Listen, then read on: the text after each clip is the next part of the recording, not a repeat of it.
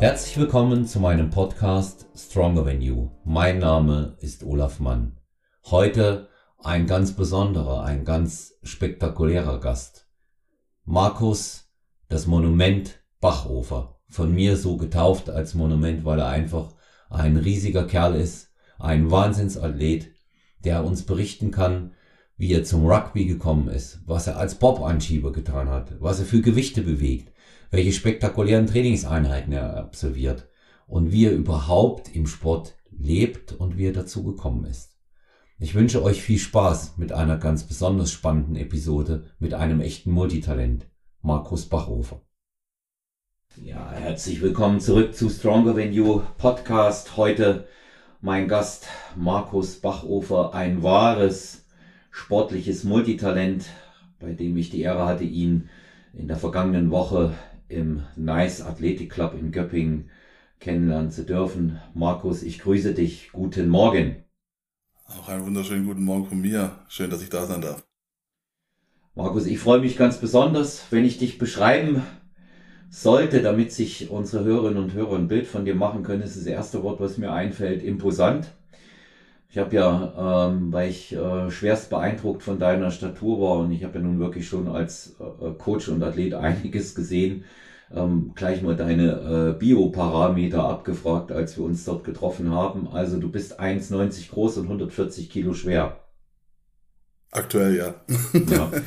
Also, damit ihr euch ein Bild machen könnt, der Mann ist eine Maschine und dazu eine irrsinnig sportliche Maschine. Und ähm, wir sind, ähm, weil uns die ähm, Vanessa Eichele miteinander bekannt gemacht hat, du warst zufällig an dem Tag im Nice Athletic Club, ne?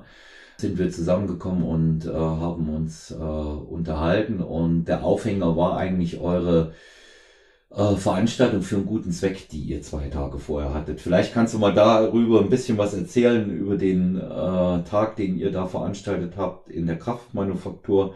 Und da können die Leute sich schon ein Bild machen, was du leistest. Ja, genau. Ähm, das Ganze lief in der Kraftmanufaktur in Stuttgart, da wo ich aktuell eigentlich Haupt trainiere. Ähm, und die hatten die Idee, einfach so eine Charity-Veranstaltung zu machen. Ähm, und das Ganze ging einfach darum, 100 äh, Kilo Kreuzheben auf Wiederholungen, eine Stunde lang. Das Ganze ging dann von 13 bis 14 Uhr. Und da ging es dann einfach darum, pro Kilo ein Cent. Und das heißt also für mit 100 Kilo Kreuzheben eine Wiederholung ein Euro. Und ähm, ja, aber ging einfach darum, wir machen Teams. Ich habe eine eigene Firma, bin selbstständig und dann hieß es, hey Markus, hast du Bock drauf? Stellst mit deiner Firma ein Team ähm, und die Anzahl in der Stunde, die ihr Wiederholungen schafft, dieser Betrag wird dann gespendet. Und da hatte ich ein echt super Team zusammengestellt mit vier Leuten, also mit in, inklusive mir, waren wir zu viert. Und wir haben in einer Stunde tatsächlich es geschafft, 1509 Wiederholungen zu machen. Also wenn man das mal ganz grob umrechnet, war das so grobe 400, 400 Wiederholungen pro Mann. Und das war, das war heftig. Wie, viel, wie viele heftig, hast du tatsächlich gemacht davon, Markus? Weißt du es? Ah, ich glaube 420. Oh. 420 grob. Also ja, 420 also, Wiederholungen, 100 Kilo innerhalb von 60 Minuten. Ja, also ja. Das, das Ganze, muss man ehrlich sagen, das, das hat sich dann so nach einer halben Stunde hat sich so leicht auch im Team so die Spreu vom Weizen getrennt, sage ich jetzt mal. Wobei äh, ich zwei Jungs dabei hatte, die auch im Nice trainieren, äh, Crossfitter sind. Und die zwei haben richtig Gas gegeben. Also die haben, glaube ich, sogar noch ein bisschen mehr gemacht wie ich. Und der eine, der war relativ spontan dabei. Ähm, der hat leider eine halbe Stunde vorher noch Beine trainiert. und äh, weil mir noch einer gefehlt hat, haben wir dann, dann kurz kontaktiert und hat gemeint, hey, ich bin aber gerade eigentlich am Beine trainieren. Und dann haben wir gemeint, egal, komm einfach vorbei, lifte mit. Und bei dem hat man dann schon so nach, nach einer halben Stunde gemerkt, so okay. Wobei ich auch sagen muss, bei mir selber auch, ähm, also die letzten zehn Minuten waren schon heftig. Hm. Und äh, habt ihr euch bei dieser Sache immer abgewechselt oder ähm, wie, wie müssen wir uns das vorstellen? Wir haben, also die Teams, es waren insgesamt sechs Teams, mhm. ähm, die hatten eigentlich die unterschiedlichsten Herangehensweisen. Bei uns war es so, wir haben uns vorher, haben wir uns das so ein bisschen überlegt zusammen und da hieß es einfach, hey, lasst uns doch einfach fünf Wiederholungen machen jeder und dann wechseln wir. Das heißt, fünf Wiederholungen, ähm, haben dann auch geschaut, wie lange brauchen wir für fünf Wiederholungen und ähm, haben das dann eigentlich mehr oder weniger so getimed äh, im Vorfeld, dass wir immer jeder mindestens so 30 bis 40 Sekunden Pause dazwischen haben. Also wir haben dann auch ganz schnell gewerkt, so wir können eigentlich viel schneller die fünf Wiederholungen machen, also sprich 20 Wiederholungen, alle vier. Ähm, da waren wir immer so knapp bei 35, 40 Sekunden. Und haben wir gesagt, hey, wenn wir das unter einer Minute, also innerhalb einer Minute schaffen, dann reicht das vollkommen. Und ja, so haben wir es dann gemacht. Also immer fünf Wiederholungen gewechselt, nächste fünf Wiederholungen und dann halt einfach durchgezogen. Zum Schluss wurde es dann ein bisschen, äh, ich sage mal nicht chaotisch, aber dann hat halt der eine mal sieben Wiederholungen gemacht, der nächste hat zehn gemacht. Ja, und zum Schluss war es einfach nur noch, wer kann, der macht. ja, Wahnsinn. Also 420 Wiederholungen. Ich wollte es jetzt eigentlich auch nochmal hören und für die Ewigkeit hier in der Aufnahme äh, festhalten, weil ich äh, war mir nicht ganz sicher, ob ich mich äh, nicht an dem Tag verhört hätte.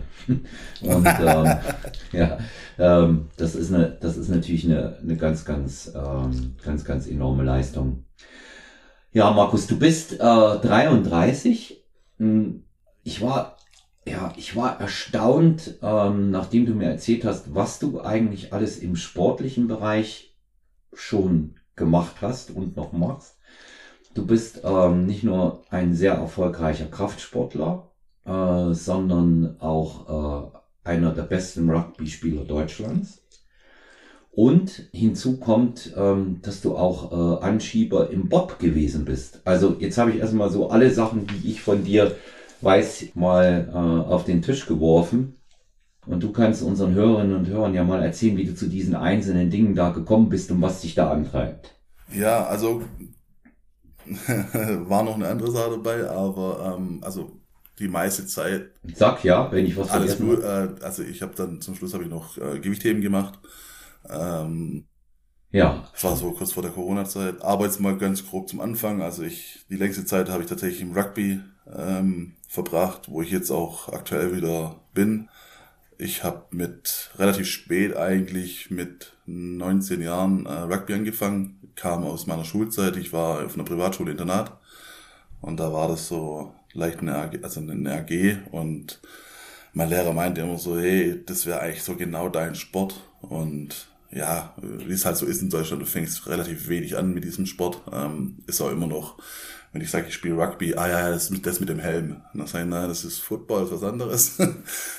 ja, war einfach nicht so, wie gesagt, ist nicht so breit bei uns. Und nach meiner Schulzeit, wo ich dann raus war aus der Schule, dachte ich so, okay, was mache ich? Man muss dazu sagen, meine, meine Familie ist relativ Motorsport begeistert. Mein größerer Bruder fährt Motocross, ist auch richtig gut gewesen im Motocross.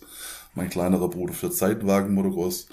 Ja, und dann war für mich einfach die Frage, was mache ich? Jetzt bin ich raus aus der Schule, ähm, ich will Sport machen, ähm, was mache ich eigentlich? Und dann habe ich das damals einfach geguckt, wo, wo ist der nächste Rugbyverein hier bei uns in der Umgebung? Das war dann Stuttgart. Und ja, habe ich dann kurzfristig angemeldet und bin dann auch gleich zum ersten Training und habe dann eigentlich so beim ersten Training auch schon gemerkt, okay, gut, der Sport liegt mir sehr gut. Das Umfeld liegt mir sehr gut, das war mir aber ganz wichtig beim, beim Sportarten. Im Rugby ist eine sehr, sehr offene Community. Also sprich, du wirst eigentlich wie in einer Familie aufgenommen. Ähm, das ist mir eigentlich bis jetzt schon immer so gegangen, egal in welchem Verein ich angekommen bin. War immer sehr, sehr offen. Ja, und dann, wie gesagt, dort in Stuttgart angefangen, äh, zwei Jahre gespielt, dann die Option gehabt, in die erste Bundesliga zu wechseln nach Pforzheim. Und mit Pforzheim eigentlich alles abgeräumt, was in Deutschland so machbar ist. Ja, da, also dann 2014 Nordsee Cup Gewinner. Das war damals noch so, ich sag mal, die europäische Liga. Ähm, es waren Mannschaften aus Deutschland, Belgien und Holland. Das haben wir da gewonnen. Da habe ich mir auch unglücklicherweise da im Finale das Ski- und Wadenbein gebrochen. Oh, das ist eine böse Verletzung. Ja, also die war, die war sehr böse. Da können wir auch nachher noch ein bisschen drauf eingehen. 2016 dann endlich mal nach, ich glaube, vier oder fünf Titel, äh, Vizemeistertiteln äh, deutscher Meister geworden und 2017 dann noch deutscher Pokal gewonnen. Und danach war dann für mich so, ja, man muss dazu sagen, in der Zeit bin ich noch Vater geworden, habe geheiratet und dann war so für mich so ein bisschen die Luft raus äh, aus dem Rugby. ähm, weil ich so, ja, also ich sag mal, guter Sportler äh, will ja irgendwo auch immer was gewinnen. Und da war dann für mich so die Frage, was, was mache ich jetzt? Jetzt bin ich 28, äh, keine Ahnung. Und dann habe ich mich so ein bisschen umgeschaut und dann, ich weiß nicht wie, bin ich irgendwann aufs Bob-Anschieben gekommen. Also, und habe dann Rücksprache damals also beim Coach gesprochen, mit Wolfgang Unsold. Mhm. Und der hat gemeint so, hey, äh, richtige Zeit, ich bringe die Voraussetzungen mit. Ja, ich war da, hab da schon 200 Kilo Kniebeuge gemacht, tief. Äh, habe da schon 195 Bankdrücken gemacht. Und dann war das eigentlich ein relativ kurzer Weg. Ich habe mich da einfach stumpf, sage ich jetzt mal, äh, auf der Homepage vom Deutschen Sportverband, also vom Bobschieberverband, äh, habe ich einfach Kontakt aufgenommen und habe wirklich, ich glaube, innerhalb von einem Tag eine, sofort eine E-Mail bekommen, ja, ähm, dass auf jeden Fall grundsätzlich immer Interesse ist an neuen Sportlern und bin dann eine Woche später nach Berchtesgaden gefahren, das ist der Hauptsitz äh, in der Bundeswehrkaserne und habe dann da das erste Mal einen Bob angeschoben und die waren dann eigentlich relativ schnell, haben gesagt, okay, das hat ziemlich gutes Potenzial. Ja, dann bin ich da dabei geblieben und habe es dann gemacht, habe dann Sprinttraining effektiv nochmal trainiert, äh, einfach um da ein bisschen nochmal schneller zu werden. Ich war schon schnell, also wenn man so ein bisschen die Leute, wo ich, wo ich mich jetzt nicht kennen, ähm, also ich habe 100 Meter, zu meiner Bestzeit bin ich 100 Meter in 10,8 gelaufen. Äh, das aber auch schon mit 120, 125 Körper, Kilo Körpergewicht. Und ja, wie gesagt, hatte die besten Ambitionen dazu und habe das dann auch wirklich hart verfolgt. Und das verlief dann aber aufgrund der extrem hohen Intensität. Also ja, es war einfach unheimlich mühsam, weil halt die ganzen Stützpunkte noch nicht so gut ausgebaut waren. Ich habe zwar auch in Stuttgart hier im Olympiastützpunkt trainiert mit den ganzen Jungs, aber diese Bobbahn, diese Trockenbobbahn, die wo auf Schienen ist, wo du den Bob anschieben kannst, auf diese Tatanbahn, mhm. das war noch, oder ist glaube ich immer noch nicht so richtig ausgebaut und das hieß halt immer nach Berchtesgaden fahren. Und wenn du halt Familienmensch bist, mit einer Firma oder mit, du arbeitest Vollzeit und die Jungs trainieren morgens um neun oder um elf dann war halt mein Pensum an Urlaub, war halt dann nicht mehr so viel, dass ich sagen konnte, okay, äh, ich fahre jetzt da jede Woche zweimal runter. deswegen hat es dann irgendwann mal für mich, ja, es ging einfach nicht mehr. Dann habe ich mhm. damit aufgehört. Ja, muss man eine Entscheidung treffen dann. Ja, ja. und dann ja. war zu der Zeit war mir Familie wichtiger, ist auch immer noch. Ähm, und dann habe ich gesagt, okay, gut, das macht für mich keinen Sinn, ähm, da jetzt noch weiter irgendwie Energie reinzustecken. Ja, für mich war halt auch immer, wo ich das Bob mir rausgesucht habe, war immer so, boah, Olympische Spiele. Das wäre, das wäre was, hm. was Cooles. Und das, ja, das hört sich jetzt ein bisschen doof an. Das wäre halt für mich relativ einfach gewesen, da irgendwie dann doch mal hinzukommen. Ob ich jetzt da gewonnen hätte, das wäre was anderes. Aber für mich war erstmal so, boah, überhaupt mal zu den Olympischen Spielen zu fahren, das wäre immer ganz cool. Aber wie gesagt, ich hatte auch ganz, ich, also die, die Jungs da beim Bobanschieben oder der Verband hat sich da auch echt gut drum gekümmert. Die haben mir dann auch äh, Teams zugestellt, wo ich mitgehen hätte können. Nach, hatte ich die Chance, nach Amerika zu gehen. Ähm, hätte ich auch ein gutes Geld dafür bekommen. Ähm, klar war dann Selbstversorgung gewesen mit dem Geld, aber es wäre alles, alles wirklich super gewesen. Aber dann war einfach das Thema Familie. Die, meine Frau hätte alles abbrechen müssen, hätte mitgehen müssen. Ja, anders wäre es nicht gegangen. Oder wäre schwierig gewesen, sagen wir mal so. Und das war dann für mich keine Option. Also mhm. habe ich gesagt, nee, in dem Fall muss ich dann einen Schritt zurück machen und sagen, nee. Und danach war dann für mich so, oh, okay, aber was mache ich jetzt? Und dann auch wieder auch mit der Rücksprache mit Wolfgang gehabt und dann war Gewicht heben. Komm, versuch, ich versuche einfach Gewicht heben. Und mhm. Das lief richtig gut. Also da war ich auch, da war ich auch hier in Stuttgart im Club und äh, oder im Verein und die haben Olympisches Gewichtheben, ne? Dazu. Ja, ne? Genau, olympisches ja. Gewichtheben, also äh, Reißen und Stoßen. Mhm. Und das war echt gut und dann kam leider die Pandemie. Mhm. also da war ich dann raus. Also was heißt raus? Die Trainingsbedingungen waren doof, ja, klar, ich hätte daheim trainieren können und alles. Ähm, aber im Verein, dann geht es halt doch auf die Technik. Und die Technik war halt noch nicht so da. Das war auch das, was am längsten gedauert hat. Ähm, die war auch noch nicht vollendet, wo ich aufgehört habe. Ähm, aber dann waren die Trainingszeiten waren total doof. Du musstest dich eine Woche vorher anmelden an dem Tag. Und einfach aufgrund von Corona und ähm, mit, mit Schnelltesten und alles. Und das war mir dann einfach zu, ja, zu aufwendig. Zu der Zeit war ich dann auch schon selbstständig. Und dann habe ich gesagt, okay, das, das geht nicht. Also mache ich nicht. Und ja, jetzt nach Corona, wenn man sagen darf, nach Corona, ähm, habe ich jetzt wieder angefangen. Also habe ich mir überlegt, okay, jetzt bin ich 33.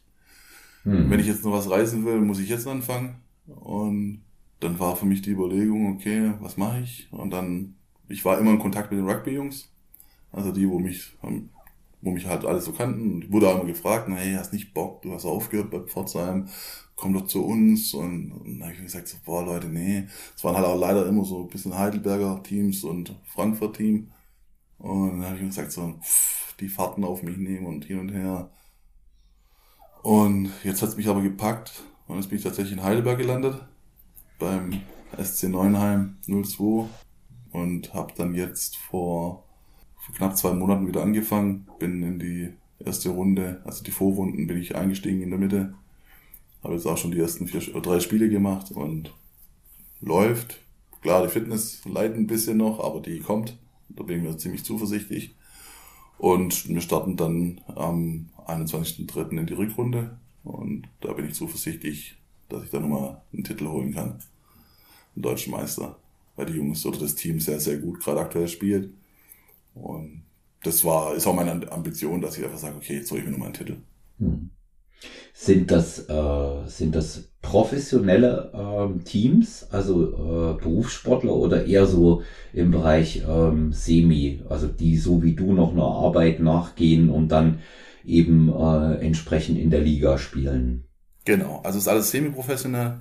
Ähm, Klar, also es gibt immer so kleine, das sind kleine Goodies, sage ich mal, äh, wo man mhm. kriegt vom Verein. Ähm, in Pforzheim lief das eigentlich ganz, ganz gut alles. Da hat man, hat man, war das eigentlich immer ein schönes Geld nebenher, ähm, muss ich sagen. Ähm, aber so, also es gab eine Zeit lang immer wieder Vereine, die eigentlich auch Profisportler hatten, dann aus dem Ausland, die wo dann aus Südafrika oder Neuseeland sich die Spieler geholt haben und dann gesagt haben, okay, macht Jugendarbeit ähm, und ansonsten spielt ihr. Aber die fallen immer mal wieder weg. Und das ist einfach die, ja, ich glaube, das steht und fällt mit dem Geld, ganz klar. Und wenn du dann halt einen Sponsor hast, der da rausgeht, dann fällt halt auch das ganze Gerüst zusammen. Mhm. Und ja. Wobei Rugby insgesamt ja ähm, etwas äh, attraktiver geworden sein dürfte und sich noch weiterentwickelt. Es ist ja seit 2016 olympische Sportart. Ne? Das Siebener Rugby, genau. Das Siebener Rugby, Rugby, genau. Ja. Und da sind auch die Deutschen echt, also da haben sie jetzt ordentlich was gerissen jetzt in den letzten Jahren, muss ich sagen. Ja. Das ist extrem gut gewachsen und die Jungs sind richtig gut geworden. Ähm, ist auch echt ganz, also wirklich cool. Ähm, sind auch international, glaube ich, echt jetzt mittlerweile, dass man sagt, oh, okay, das sind die Deutschen, die gibt's da auch noch. Ähm, die spielen auch richtig gutes Rugby. Also muss ich echt sagen, also da mhm. hat sich in dem Bereich hat sich in Deutschland echt sehr, sehr, mhm. was, was ich finde, ich, ich kenne es ja noch von Anfangszeiten, ähm, da war das, also hat sich sehr, sehr positiv und stark entwickelt, ja. Ja, wobei die, die sechs bis sieben, acht äh, großen Rugby-Nationen äh, sind ja, du korrigierst mich, ähm, mhm. ich äh, kenne das nur so von dem, wie ich es immer verfolge, ähm, wenn ich da was lese. Also äh, vorne weit mit dabei Neuseeland, ne? Ähm, Südafrika. Jawohl. Ähm, England ist mit dabei. Ähm, dann Argentinien. Aus Argentinien. Argentinien, ne? Argentinien. Ja, genau. Die Australier. Ja, ähm, ich glaube, man kann eigentlich sagen, dass bis auf Kanada und die USA, die ihre eigenen Sportart, ihre eigene Sportart daraus entwickelt haben, die NFL, ähm, alle äh, Nationen äh, aus dem Commonwealth oder die dort mal waren, ähm, alle großen Nationen mit dabei sind. Ähm, ich weiß nicht, wie es mit den Indern ist. Das weiß ich nicht. Die sind wohl eher stärker im Cricket. Ne? Ja, ja Und, extrem stark. Ja. Und ähm, ich glaube, die Waliser sind immer noch vorne mit dabei. Ja, du hast, du hast also so, ich sag mal, typisches englischsprachige, du hast England, äh, du hast Kerne, Wales, Irland, ja. Scotland, äh, also Schottland. Ja. Die sind einfach bockstark. Dann hast du, ähm, du hast ähm, Italien mittlerweile, die sehr, sehr gut sind. Hm. Ähm, du hast Frankreich. Frankreich ist, wissen die wenigsten, aber Frankreich ist einfach Rugby, ich glaube nach Fußball ist das Größte. Ja, ja, doch, das weiß ich. Frankreich auch, hätte ich auch noch. Ja, genau. Genau. Ja, es ist ja, es, es ist ja eine, es ist ja eine ganz, äh, eine ganz interessante Legende, die ähm, da äh, ums Rugby herum kursiert. Es weiß auch keiner, ob es wirklich so war. In der Form muss es wohl so gewesen sein, aber ob es es vorher schon gegeben hat, weiß man nicht. 1823 sollen Spieler ähm, im Fußball, ja, in England, in der Stadt Rugby selber, ähm, als er gemerkt hat, dass das Spiel verloren gehen könnte, den Ball geschnappt haben, den Fußball und hat ihn per Hand hinter die Torlinie gelegt. Das ist so die Legende. Und 1863, also 40 Jahre später, ist es ja bei der FA, also äh, der Football Association, als äh, weitere Sportart mit aufgenommen worden und dann Jahre später eben als selbstständige Sportart hat sich das entwickelt. Also wenn ich Rugby heute sehe, wenn ich die wilden Vögel sehe, äh, wo ich die mir extrem äh, imponieren auch, weil das äh, halt, das ist jetzt hier kein, äh, kein Disrespekt, aber das sind halt richtige Kerle, ja, wie die auch auf dem, wie auch auf dem Platz sind, die da nicht rumheulen, wenn sie mal gefault werden dann denke ich, das ist eine der Ursportarten, wie man sie sich vorstellt, weil im Kern besteht das Rugby ja in erster Linie natürlich den Punkt zu machen, indem man äh, den Ball hinter die Linie bringt. Ähm, das kann man kickend oder legend machen. Ich ja. umreiß das jetzt mal alles auch so nach meinem äh, Laien-Sachverständnis, dass wir mal ähm, ein bisschen äh, den Hörern und Hörern das Thema näher bringen, die sich nicht damit auskennen. Und im Kern ist es eigentlich das Tackeln. Ja, also der harte Körperkontakt, um den Ball zu erobern. Ist das richtig? Ja, das ist ganz grob jetzt. Ganz, ganz grob, ganz grob, ja. ja, ja. Also ich, glaube, ich glaube, äh, die Leute, die es jetzt nicht kennen, äh, die meisten kennen Football, das ist klar, mit dem Helm und mit den Schützern. Ähm, der grobe, Unterschied ist, du spielst ohne Schutz. Du hast meistens nur einen Mundschutz an, den nimmst du einfach nur, dass deine, ich denke mal mehr so, dass deine Zähne nicht rausfallen. Ähm, wobei das nicht passiert, kann ich alle beruhigen. Ähm, du darfst Du spielst 15 gegen 15, du spielst ohne Unterbrechungen, also klar, du hast die Standardunterbrechung, wenn der Ball mal runterfällt oder wenn der Ball ins Ausgeht. Ähm, du darfst nur nach hinten passen, ja, weil man sagt, nicht der Ball soll den Raum geben machen, sondern der Mann. Ähm, du spielst Manndeckung, nicht wie beim Football, dass du, du darfst nicht einfach jeden umtackeln, sondern du darfst, es darf eigentlich nur der getackelt werden, der den Ball in der Hand hat. Das heißt wiederum, du hast immer eine, eine 1 zu 1 Situation im, im Kontakt. Ähm, weil klar, wenn du natürlich jetzt fünf Leute hast, die auf, auf den einen draufrennen, der spielt einen Pass und dann gibt's keine Verteidigung mehr an der Seite. Ähm, deswegen hast du immer eine Manndeckung. Ähm, du darfst kicken, du musst aber dann, wenn du, also der, wo kickt, der muss ihn auch wieder fangen oder jemand, der wo zu dem Zeitpunkt, wo er gekickt hat, hinter ihm stand, also nicht im Offside, ähm, darf ihn dann auch wieder fangen. Also sprich nach vorne rennen.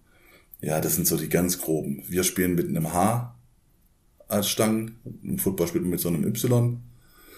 Ähm, wir haben den Try, nicht den Touchdown. Ähm, ja, das sind so die ganz, ganz, ganz, ganz groben Unterschiede. Hm. Ja, ich hatte, ich hatte dich ja in äh, unserem ersten Telefonat nach unserem äh, ja, spontanen Kennenlernen hm, gefragt, ähm, was, was ist härter, welcher Sport? Weil du hast es eben erwähnt, äh, in der NFL, äh, im Football darf ja ähm, Schutz getragen werden. Und ähm, du hast gesagt, es ist anders. Ne? Es ist anders. Ja, jetzt sind wahrscheinlich viele, die wo NFL begeistert sind und selber auch spielen oder Football spielen, die sagen, jetzt bin ich gespannt, was er sagt. ja. ähm, ich habe tatsächlich beide schon gemacht. Also ich mhm. bin auch, war schon mal im Football, aber auch schon ein Spiel mitgemacht. Ähm, ja, ich erkläre es mal so, du hast, du bist beim Football, es ist an, ja, wie du gesagt hast, es ist anders, wie ich es auch schon gesagt habe. Ähm, du hast beim Football einen Schutz an. Und wenn du jetzt jemand bist, der wo, wie ich, aus dem Rugby kommt und der gewisse Tackles einfach nicht machen darf, weil sie zu gefährlich sind im Rugby, die werden auch gepfiffen. Ähm, und du weißt jetzt, hey, ein Schulterchart, also eine offene Schulter, ist jetzt kein Problem mehr, ja. Und ich habe noch einen Schutz an, dann gehst du da ganz anders rein. Also dann gehst du da nochmal mit einem anderen Elan und mit mehr Schwung und mit einer geringeren Hemmschwelle, sag ich jetzt mal rein, weil du weißt, okay, ich tackle eigentlich sonst immer ohne Schutz, jetzt tackle ich mit Schutz, ähm, kann ja nicht mehr viel passieren. Ja, das deswegen, ist aber ein Trugschluss. Ja. ja, richtig. Und deswegen sage ich, es ist anders. Also es ist, es ist nicht härter, es ist nicht weicher, es ist einfach anders. Also das macht der Unterschied. Du kannst im Rugby, auch wenn du äh, gewisse Regeln hast beim Tackeln, du kannst trotzdem hart austeilen. Also so ist es nicht du kannst jemand richtig wehtun mit einem Tackle, ja, obwohl du ein umschlossenes Tackle machen musst. Das heißt, du musst eigentlich mit dem Mann zu Boden gehen. Du darfst nicht einfach nur eine Schulter reinheben, dass der Mann von dir abprallt, sondern du musst deine Arme um ihn schließen ähm, und dann mit ihm zu Boden gehen. Und das ist auch dieses klassische Tackle, wo man beim Rugby kennt, wenn dann einer tief geht an die Füße und einfach die Füße festhält, dann fällt auch der Größte. Und ähm, das hast du einfach beim Rugby. Du hast ein technisch höheres entwickeltes Tackling, finde ich, beim Rugby. Was aber nicht im Umkehrschluss heißt, dass man das aufs Football übertragen kann. Ähm, aber durch das, dass du halt diese Vorschriften hast beim Tackeln, ist natürlich der, der technische Aspekt viel höher beim Rugby. Und ich sag immer, oder ich habe dann damals den Jungs immer gesagt, die wo beim Football waren, ey, geht mal ins Rugby, versucht mal ohne Schutz zu taggeln und lasst es euch richtig erklären. Und wenn ihr das drauf habt, äh, dann sehe ich keinen Grund mehr, dass ihr irgendeinen Mist-Tackle macht oder irgendein schlechtes Tackle im Football.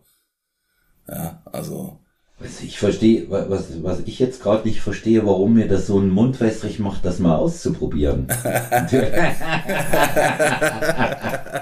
also sie, sieh, das, sieh das als Anmeldung zum Training im Frühjahr, Markus. Ja, ja. gar kein Problem. Weil ähm, als äh, klar, also äh, ich, ich sag's jetzt mal so, äh, Gegnerkontakt, ähm, als äh, Kampfsportler bin ich das gewohnt und ich muss nicht unbedingt schlagen, um sowas zu machen. Es klingt für mich äh, gut und ähm, es gibt so es gibt einfach halt auch so ein paar Sachen, die mir, die mir da auffallen. Ähm, es geht extrem fair zu. Ja, also wenn man ja, sich ein, Rug ja. ein Rugby-Spiel äh, anguckt, da ist auch kein, äh, kein Rumgeheule, kein Gememme, da nimmt keiner was übel, da flippt auch keiner aus irgendwie ja, gegen den anderen. Die sind, die gehen da ganz normal sehr respektvoll miteinander um und wenn du dir dann die äh, verschiedenen Nationen anguckst, wie sie ihre äh, Vorspielrituale äh, haben, ja, also Neuseeland. Die, ja, Neuseeland, ne, die da ähm, diesen äh, Maori-Tanz da machen, ne? Die Haka, genau. Ja, genau. Und ähm, die, die Gegner da schon ehrfürchtig dastehen, die sehen ja auch ganz schön wild aus, die Neuseeländer, ne? Ähm, hat ja, äh, gibt ja auch einen berühmten Neuseeländischen, der ist allerdings auf Samoa geboren, äh, K1-Kämpfer, äh, der auch erfolgreich äh, Rugby gespielt hat, hat auch geboxt und in verschiedenen anderen, ähm, in verschiedenen anderen äh, Sportarten äh, im äh, Kampfsportbereich aktiv war. Mighty Mo, ja. Und ähm, das typisch erkennbar an den großflächigen Tätowierungen an den Oberschenkeln.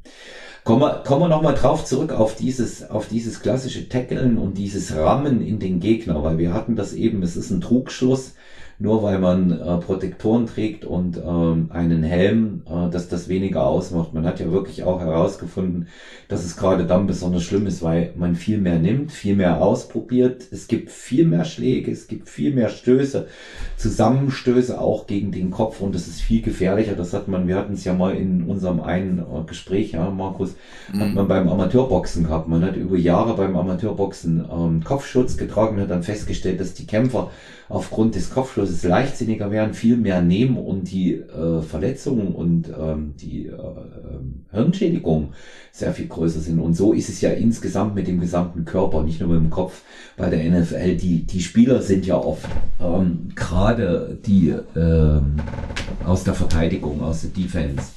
Ja, ja. Die, die sind ja gerade äh, sehr, sehr verletzt, dann auch am Ende ihrer Karriere ziemlich kaputt ne, in der NFL. Ja, ich meine, das hast du, das hörst du jetzt immer wieder, wenn du mal so die ganzen Spiel, die, die zu meiner Zeit, also ich sage jetzt mal 2013, 14, aktiv gespielt haben, für England zum Beispiel, in der Nationalmannschaft mhm. auch und so, ähm, die jetzt mittlerweile äh, irgendwo im, im, ja, die ganzen Spiele äh, kommentieren, die sagen auch mittlerweile, sie würden ihre Kinder nicht mehr ins Rugby stecken, einfach weil die ganzen Verletzungen und das Ganze schon heftig ist und auch der Impact auf den Kopf einfach krass ist oder allgemein auf den Körper. Uns hat auch immer, ich hatte einen Mannschafts- oder unsere, der Arzt, wo ich immer war, ein sehr, sehr guter Sportarzt, der hat immer gesagt, Markus, stell dir mal vor, wenn du mit deinem Körpergewicht in einen reinrennst, der auch dein Körpergewicht hat, ja, und das gab's ja beim, gibt's ja beim Rugby genügend, ähm, das ist wie wenn du mit deinem Auto mit 30 gegen die Mauer fährst.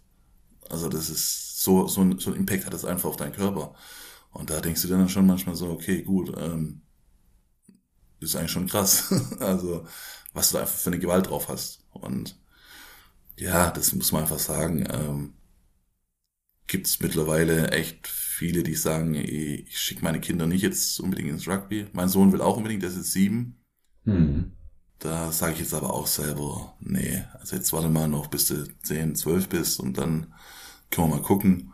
Ähm, können wir mal langsam anfangen mit dem Sport, weil da gibt's, ist immer noch genügend Zeit, um das Ganze zu lernen.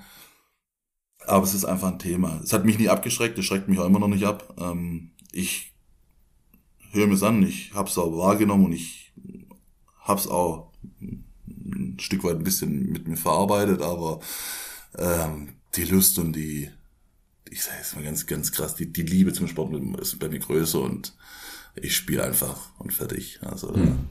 ich gehe deswegen auch nicht anders ins Tackle, ich gehe deswegen nicht leichter ins Tackle oder versuche Tackles zu meiden, ähm, sondern nö, ich spiele eigentlich immer 100 Prozent oder eher eigentlich 120 Prozent und das ist halt einfach so. Du hast halt einfach beim Rugby ist halt einfach auch das, die Mentalität ist ganz anders. Ähm, also ja klar, wenn du das jetzt in Deutschland mit dem Fußball vergleichen willst, ist es gibt keinen Vergleich. Ähm, ich habe ich hab 60 Minuten lang mit einer Mittelhandbruch gespielt. Ja, ich hatte Schmerzen meines Lebens und habe trotzdem durchgekämpft. Ähm, klar, bei dem Schien- und Wadenbeinbruch, wenn es irgendwie gegangen wäre, hätte ich auch noch weiter gespielt, aber ich konnte einfach nicht mehr auftreten, äh, weil das, der Fuß einfach ab war. Ähm, und das sind halt einfach so Sachen. Du hast, ich habe mir alle Finger, die Kapseln gerissen, bei allen Fingern, egal welche Kapsel. Ähm, dann habt ihr, deswegen habe ich nie aufgehört zu spielen. Ich habe deswegen auch nie aufgehört zu trainieren. Also das war für mich immer so, ja, okay, der Finger tut weh.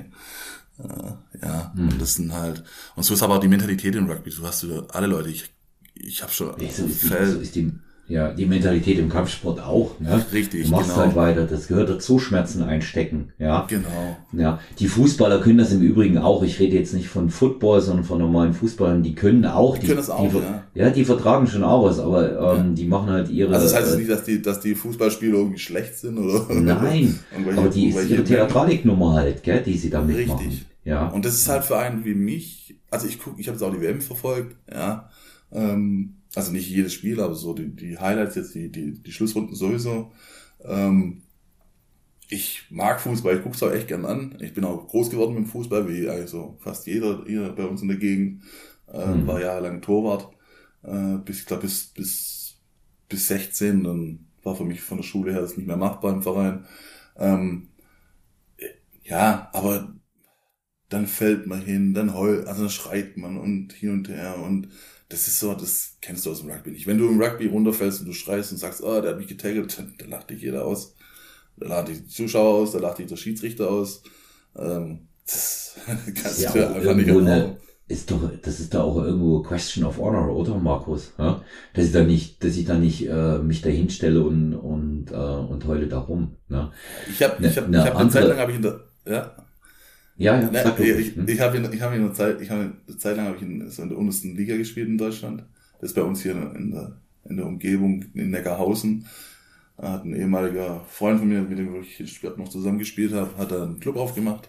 Der ist im Gymnasium Lehrer und hatte da immer eine AG und hat einen Verein aufgemacht. Mit den Jungs habe ich da noch gespielt, so nebenher ein bisschen. Ähm, da war auch einer, der, der der hatte irgendwie in der 20. Minute hat er so einen auf die Nase gekriegt, dass die Nase geblutet hat. Und beim Rugby ist so, wenn du blutest, musst du raus. Also das dann so, so, der, der Trainer, also das Einwechseln ist ja wie beim Fußball, einmal eingewechselt, dann geht's nicht mehr. Also es gibt keinen fliegender Wechsel. Allerdings bei einer Blut, äh, bei einer Blutverletzung oder wenn es, blutet, dann darf der Trainer dich rausnehmen, darf einen anderen reinbringen. Und wenn du die, die Blutung, ich glaube innerhalb von zehn Minuten ist es, äh, schaffst, die zu stoppen und es ordentlich zu vertreten, dann darf der wieder rein. Der eingewechselte Spieler geht raus und darf aber nachher wieder eingewechselt werden.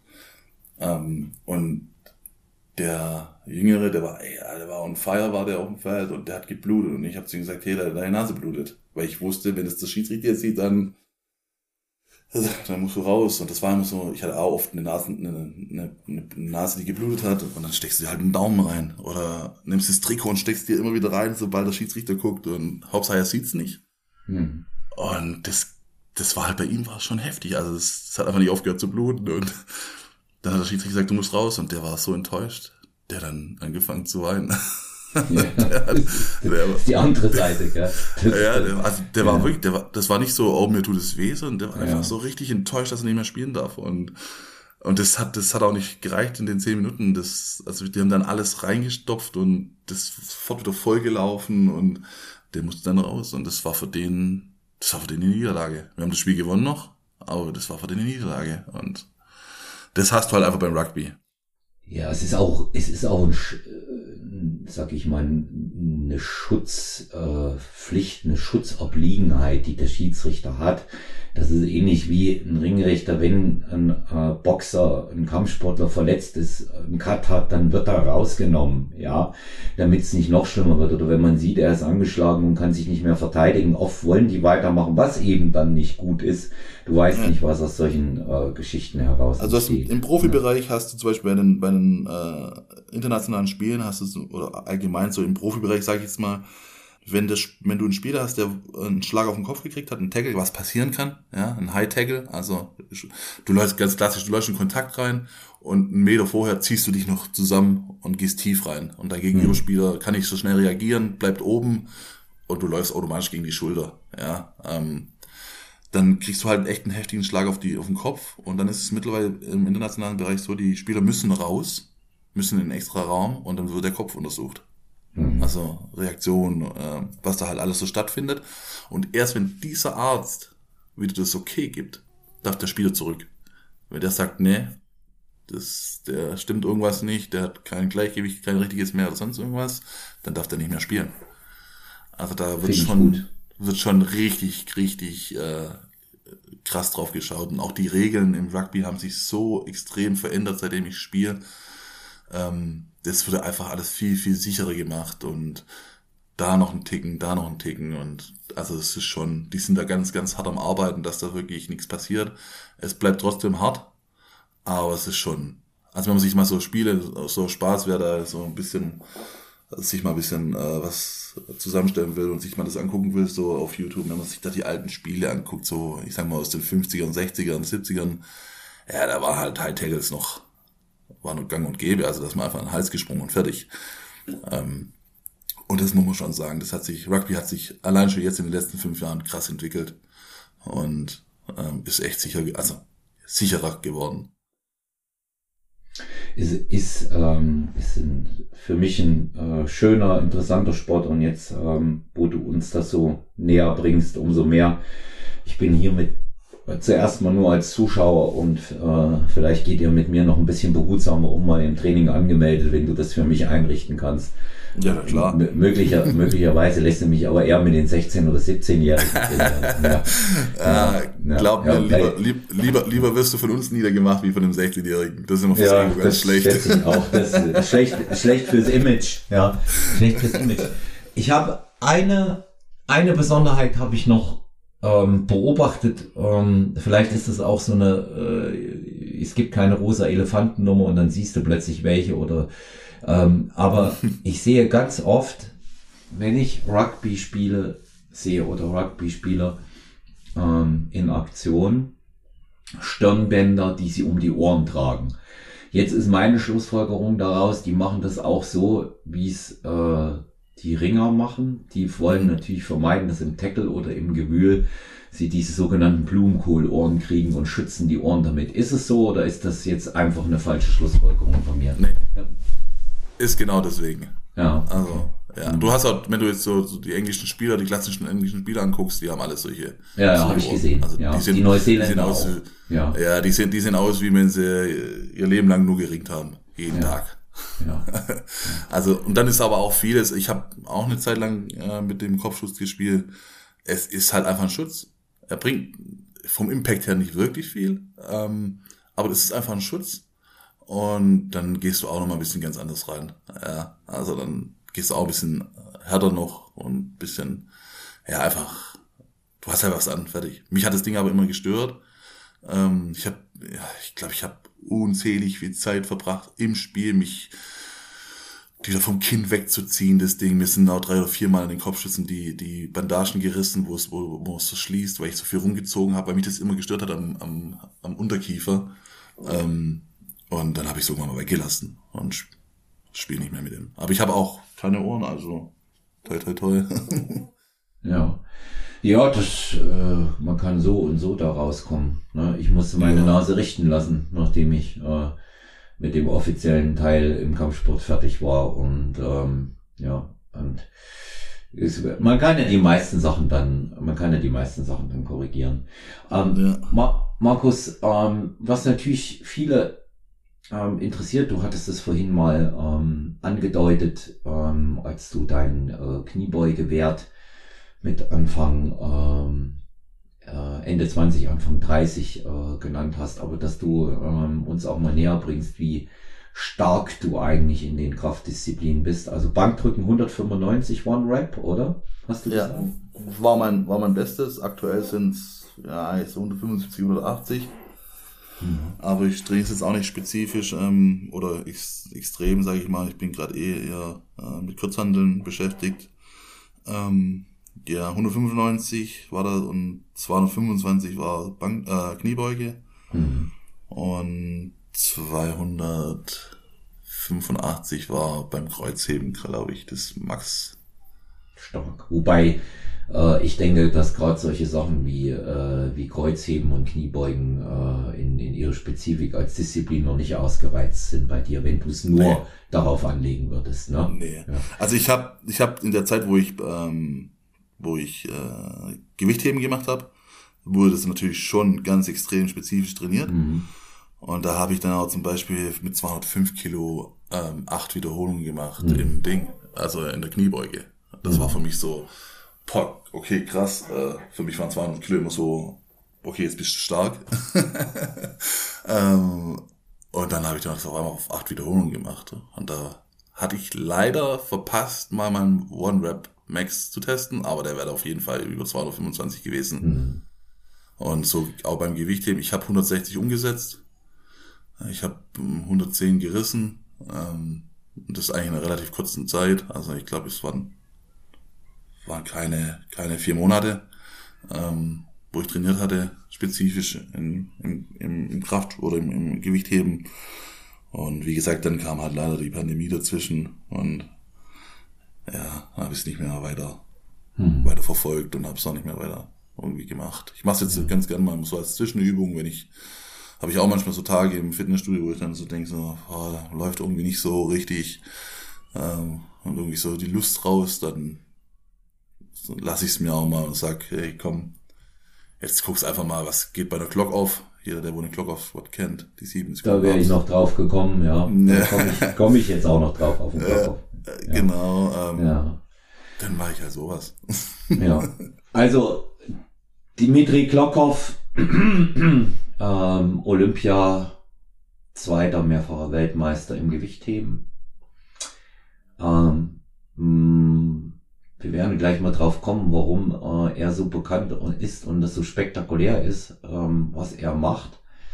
Das, was du angesprochen hast, die Klokov-Beuge, so will ich sie mal nennen, das ist eben die ganz runter, ne? Ja, in die tiefe Hocke und halten und dann aufstehen damit. Ne? Ich sag, und auch langsam es- runter. Ja, langsam runter, ganz extrem langsam runter. Und er war ja ähm, oder ist bekannt dafür, nicht wahr, sondern ist bekannt dafür für seine extreme Athletik, die er für so einen schweren Athleten mitbringt. Ja, auch das Conditioning, was noch hinzukommt. Ähm, er ist brutal stark. Er hat ein sehr dynamisches Training. Ich nenne mal ein paar Highlights, also die Langhantel über Kopf mit 100 Kilo und dann in der Hocke durch den Raum gehüpft. Ja, ähm, dann äh, diese Mischung aus äh, Rudern und Kreuzheben mit 200 Kilo, nee 180, pardon. 180, genau. Ja, 180. Ähm, dann die verrückten Bauchübungen, wo er sich an der Stange festhält.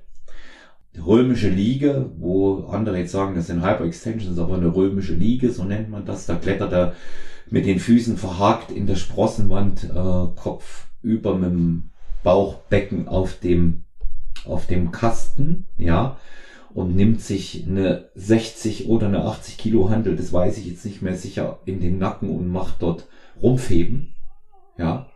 Hm, was, was haben wir noch? Ach ja, dann hier die, ähm, die Kniebeuge aus dem freien Ständer, die er erst beugt und dann äh, in die, äh, in die Overhead-Position dann bringt. Er beugt sie, steht auf und drückt sie dann aus. Ja, ja, ich weiß nicht, wie viele Kilo das waren. Ja. Also ich habe den lange verfolgt. Ähm, ja. Ich hätte sogar fast, fast, ich habe es leider verpasst, ich hätte den fast persönlich kennenlernen dürfen. Mhm. Ähm, ich hab's, ich weiß nicht mehr, was da war, aber ich, ich glaube, ich hatte sogar ein Finalspiel, also ein, ein Halbfinalspiel damals und dann konnte ich einfach nicht. Aber dann hätte ich den echt noch persönlich kennenlernen können. Ähm, das wäre wahrscheinlich auch noch so ein richtiges Highlight gewesen. Aber der war einfach, also wenn der, jeder, der wo da mal sich die Videos anguckt von ihm auf YouTube oder auf Instagram, hm. ja, ist schon, schon krass. Also. Hm. Gefällt er hat ja auch mal einen Ausflug in, in äh, meine äh, derzeitige bevorzugte Sportart gewagt. Ne? Der ja. war ja, ist ja mal äh, im Bodybuilding gestartet. Ähm, hm, ich sag mal gar nicht, das sah gar nicht übel aus. Die Konditionierung war sowieso gut. Man sieht eben halt, dass er das erkennst du an der Muskulatur halt nicht mit so vielen Isolationsübungen trainiert. Das erkennst du dann, ja. Weil du hast nicht die Teilung, wenn du keine ISOs drin hast. Und äh, aber ähm, das sah schon, das sah schon gut aus und er hat ja, er hat ja ein riesen Business draus gemacht, ne? Ja, natürlich. Also eigene Handeln, eigene Showman. Scheine. Ja. ja. Absol absoluter, absoluter Showman und ähm, ja, ich meine, was man bei ihm eben auch einfach sagen muss, geht der schaut halt gut aus, ne? ne? Der, mhm. der, ja, ist, ist, ist, ein, ist, ist einfach ein gut aussehender Typ, ist ein gut aussehender Athlet und äh, ähm, das, äh, das passt. Und ähm, ja, also, also ja. einfach, also ich allgemein die ganzen Gewichtheber, ähm, ich, ich bewundere das immer wieder auch, wenn du hier in Deutschland so den Max Lang hast oder den Nico Müller, ähm, das ist einfach, für mich ist das, äh, weil da gehört einfach viel dazu. Es ist, es ist halt nicht einfach nur stumpf irgendwelche Gewichte hochheben. Es wird auch so sein, jeder, der wo irgendwo in Richtung 250 Kilo Kreuzheben macht, der kann noch lange nicht 100 Kilo umsetzen. Mhm. Also, und das wird auch eine ewig, oder es wird eine Weile dauern, bis der mal 100 Kilo umsetzt. Also, mhm. es ist einfach unheimlich viel Technik dabei. Nicht umsonst ist in den ganzen Ostländern da werden die Kinder oder die Jugendlichen herangezogen, die, die sehen erstmal drei Jahre lang nur einen Besenstiel, mhm. ja, um Technik zu lernen, um Technik zu lernen. Und dann ist es auch so, dann trennt sich die Spreu vom Weizen dort und dann haben viele sagen, oh, ich habe keine Lust mehr und die, du musst dann durchziehen, die werden dann halt einfach auch richtig gute Gewichtheber. Mhm. Ähm, also deswegen auch jeder, der wo da was in die Richtung macht, ähm, bin ich immer Feuer und Flamme dafür. Also allgemein Leute, die wo Gas geben und ja. ähm, auch einfach ein bisschen Ahnung mitbringen und sagen, hey, ich ich trainiere jetzt hier nicht einfach nur, um, dass ich ein bisschen rumtrainiere, sondern ich will auch was erreichen damit. Hm. Bin ich immer dabei. Also ich bin auch immer bei Wettkämpfen dabei. Also ich bin ein unheimlicher Wettkampftipp. Ich hm. messe mich ganz gern und das in allen Disziplinen, wo ich weiß, ich habe eine Chance. Nicht du bei mir genauso. Deswegen, deswegen habe ich mir habe ich mir jetzt äh, in Anführungszeichen, was den Feindkontakt angeht, den Gegnerkontakt, sowas harmloses wie Bodybuilding ausgesucht. Da kann ich mich zumindest nicht beim Wettkampf selber verletzen. Ja, und ja aber auch da im Bodybuilding-Bereich, das wird auch noch so ein bisschen, ja, ja weiß auch nicht. Da gehst du dann auch mit, mit Dingen, na, die spritzen sich doch alle und hin und her und tralala und ich meine, das Übliche, das haben, glaube ich, die Bodybuilder meisten damit zu kämpfen. Hm. Ähm, aber auch da, selbst, selbst wenn du was nimmst, ja, das heißt so lange nicht, dass du nimmst es und du, du wächst auf einmal. Nein. Also das ist ja auch immer das, wo ich sage, so die Leute trainieren trotzdem hart, die essen hart, die essen nicht wenig und das da gehört auch schon viel dazu. Ja, äh, hier der, wo mal über die 10.000 Kalorien am Tag drüber gegangen ist, der weiß, fällt nicht jedem leicht. Ähm, und da gehört unheimlich viel Disziplin dazu. Also deswegen auch so ein Bodybuilder. Ich mir persönlich bin jetzt nicht einer, der wo sagt, äh, ich will ins Bodybuilding, wobei ich da auch schon oft gefragt wurde. Ähm, hey, warum machst du kein Bodybuilding oder so? Du bist groß, stark, hast einen großen Körper. Ähm, aber das wäre für mich nie in Frage, kommt auch für mich nicht in Frage, bin ich auch ehrlich. Ähm, aber, aber mit, vier, mit, vier, mit 44. Mit 44, Markus, so wie ich, ja. Also wenn, okay. wenn, Sag wenn niemals die, nie. Ja, genau, wenn die, Rug, wenn die Rugby-Karriere beendet ist und du, und du weiter ähm, so mit Gewichten trainierst, sagt man dann, okay, jetzt legen wir mal frei und gucken, was bei 1,90 Meter übrig ist. Ja. Und das ist, das ist bei Powerliftern ähm, immer tatsächlich ähm, echt, äh, echt spektakulär. Ja, das ist, ich meine, ähm, nicht umsonst unterscheiden wir ja auch beim Bodybuilding mittlerweile Natural Bodybuilding und eben das Unterstützte. Du weißt ja, ich stehe mhm. ähm, für äh, den äh, naturalen Bereich äh, mit meinen Athleten und auch für mich selber, aber nichtsdestotrotz sage ich immer wieder, mag ich äh, die dicken Jungs und man braucht auch hier nicht die Moralkeule auszupacken. Doping gibt's seit, seit es Leistungssport gibt, seit dem Altertum, ja.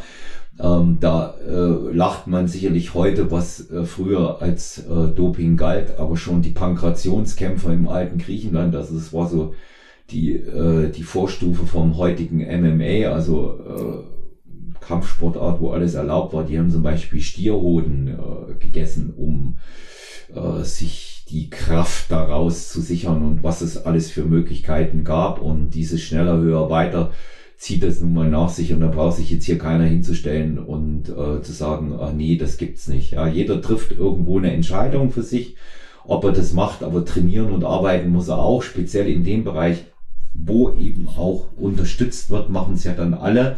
Und das bedeutet, jeder muss äh, hart arbeiten, nicht nur das Essen, was du dort angesprochen hast, die trainieren halt auch hart und jetzt brauchen wir äh, uns keine Illusion hinzugeben. Das Härteste ist am Ende des Tages dann die Diät. Ja, richtig. Und äh, da riskieren ja, die Leute eben halt auch ihre, ähm, oft ihre Gesundheit und Leistungssport selber. Und das hört man, wenn du sagst, Wadenbein, Schienbeinbruch, äh, Mittel, Hand gebrochen, äh, die Kapselverletzung äh, in den Händen.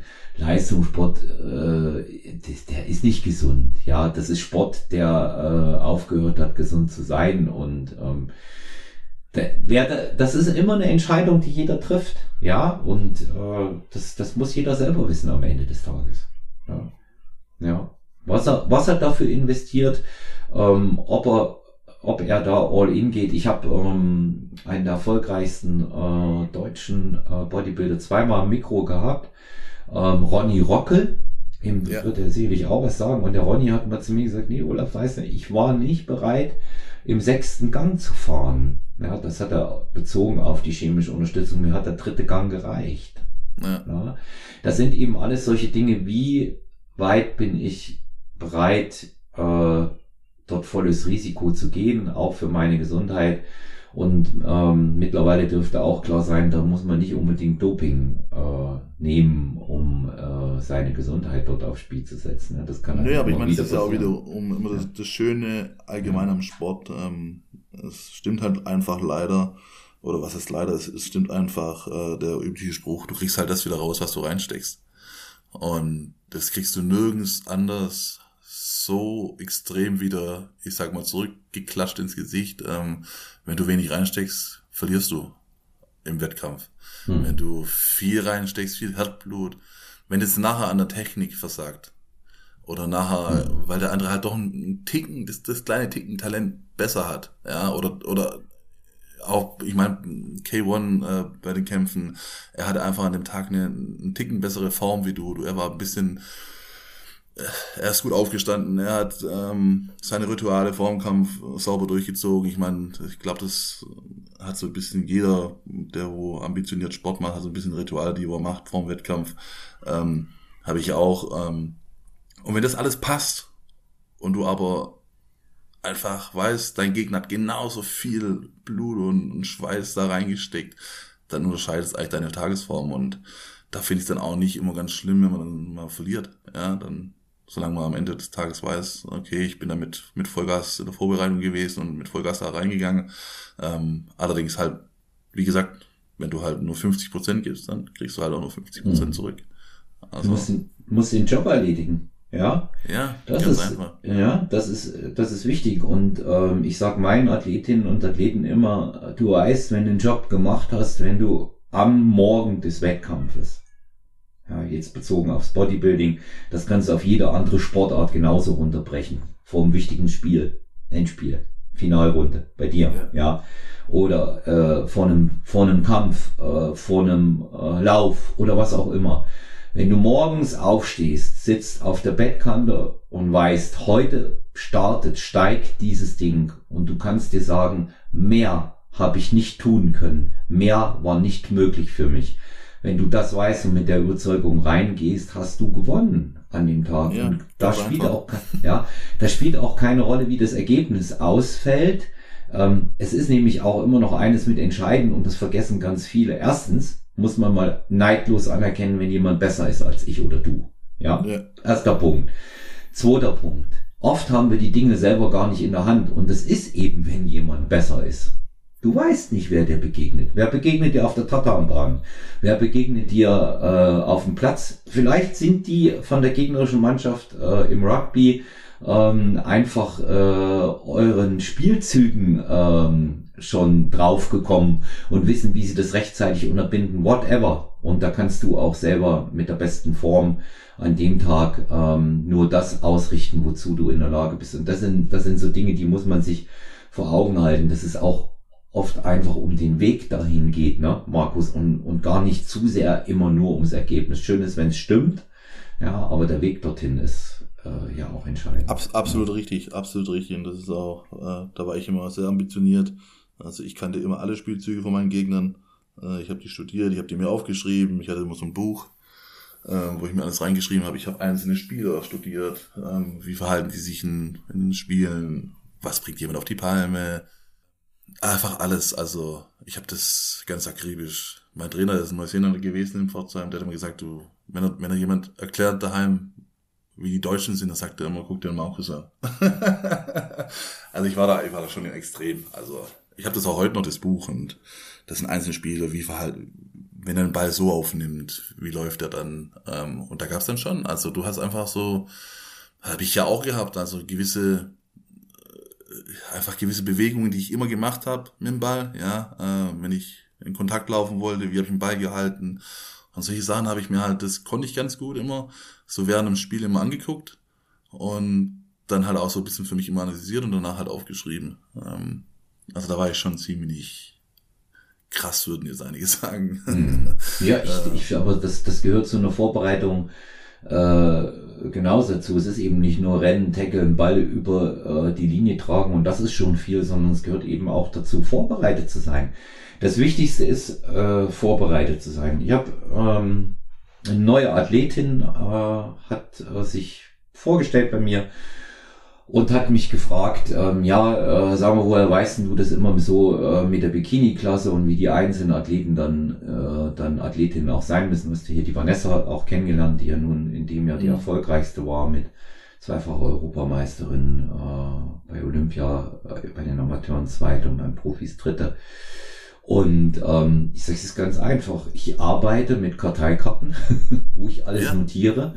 Richtig. Ich schaue mir die Wettkämpfe an, ich schaue mir die Reglements an, ich schaue mir an, wie Wettkämpfe in den einzelnen Ländern gewertet werden.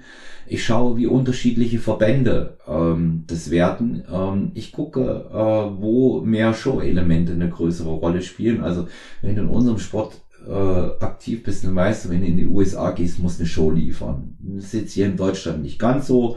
Ähm, ist ein bisschen underrated, äh, der Show-Aspekt im Bodybuilding und ähm, das finde ich, ähm, muss besser werden, weil wir haben ja hier nichts anderes als einen äh, Beauty-Contest. Ist nicht greifbar, es ist nicht hier wie bei euch, hier geht's jetzt äh, 15 zu 2 aus ne? und ihr seid deutscher Meister. Ähm, das ist nicht, das ist kein greifbares Ergebnis ja, ja. was wir, was wir hier haben. Und ähm, insofern muss man eben auch solche, solche Dinge wissen. Und ähm, Informationen schaden immer dem, der sie nicht hat. Das äh, muss man sich, das, das gilt, das gilt, das gilt für den Sport, äh, wie, wie eben auch ähm, einfach fürs Berufsleben. Ähm, Markus, schwer, schwerste Verletzung hast du gesagt, Schien- und Wadenbeinbruch. Ähm, harte Geschichte, was ist da passiert und wie bist du wieder zurückgekommen? Ähm, wie gesagt, es war in Brüssel. Wir haben Nordsee-Cup-Finale gespielt, das wir dann auch gewonnen haben. Und ich habe in, ich glaube, nach der, in der 10. oder 17. Minute war das, wir haben einen Kickoff gehabt wieder. Ähm, der Gegner hatte gepunktet über die Stangen mit drei Punkten. Die ersten drei Punkte waren das. Äh, wir hatten wieder Kickoff. Und ich weiß nicht, ich habe meinem Mitspieler den Kickoff gemacht, habe ich angezeigt, ich will den Ball fangen. Er hat noch sauber in meine Richtung gekickt. Und ich habe, also ich bin dann vorgelaufen, wollte den Ball fangen. Mir kamen drei Gegenspieler entgegen und ich dachte eigentlich so, okay, den fängst du nicht. Und warum auch immer, er ist in meine Hand gefallen. Und dann hatte ich eins gemacht, dann habe ich mich zum allerersten Mal, habe ich mich gedreht im Kontakt. Also ich habe ich hab, bin mit dem Rücken in Kontakt reingelaufen und das habe ich eigentlich noch nie gemacht vorher. Ich weiß nicht warum.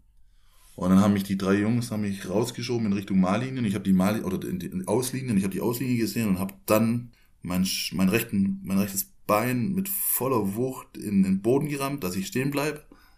Äh, man muss dazu sagen, wir spielen beim Rugby mit 20 mm Stollen, also Schraubstollen. Der Boden war relativ hart. Ich bin rein durch mein Gewicht natürlich. Und dann hat mich irgendeiner hat mich dann runtergezogen nach hinten. Ich bin mit meinem Fuß nicht mehr rausgekommen aus dem Boden, also mit, mit den Zehenspitzen.